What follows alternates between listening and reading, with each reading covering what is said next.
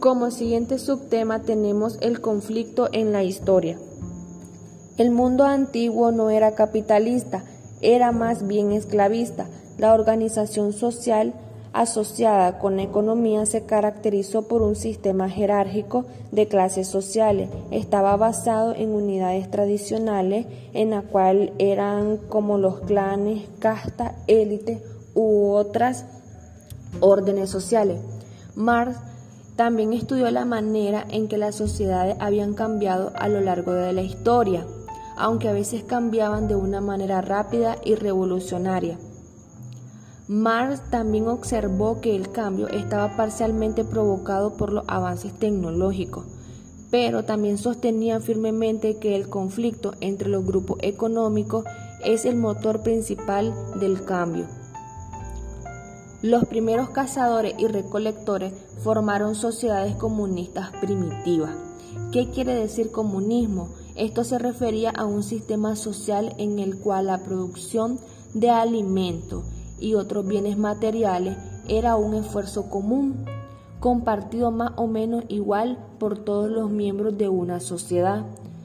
Los recursos de la naturaleza estaban libres, en lugar de ser privados.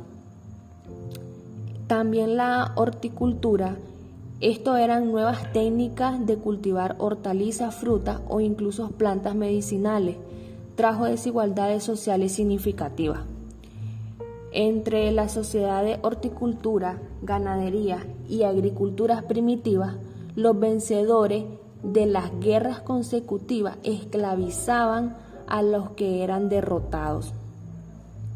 La agricultura aportó aún más a la riqueza de los miembros de los amos que eran la élite, lo que motivó aún más el conflicto social. En, ese tiempo el cultivo principal eran los cereales, sobre todo el trigo. Más tarde llegó la vid, que es lo que conocemos como uva. Los campesinos ocuparon los rangos más bajos del feudalismo, pero su situación era solo un poco mejor que la de los esclavos.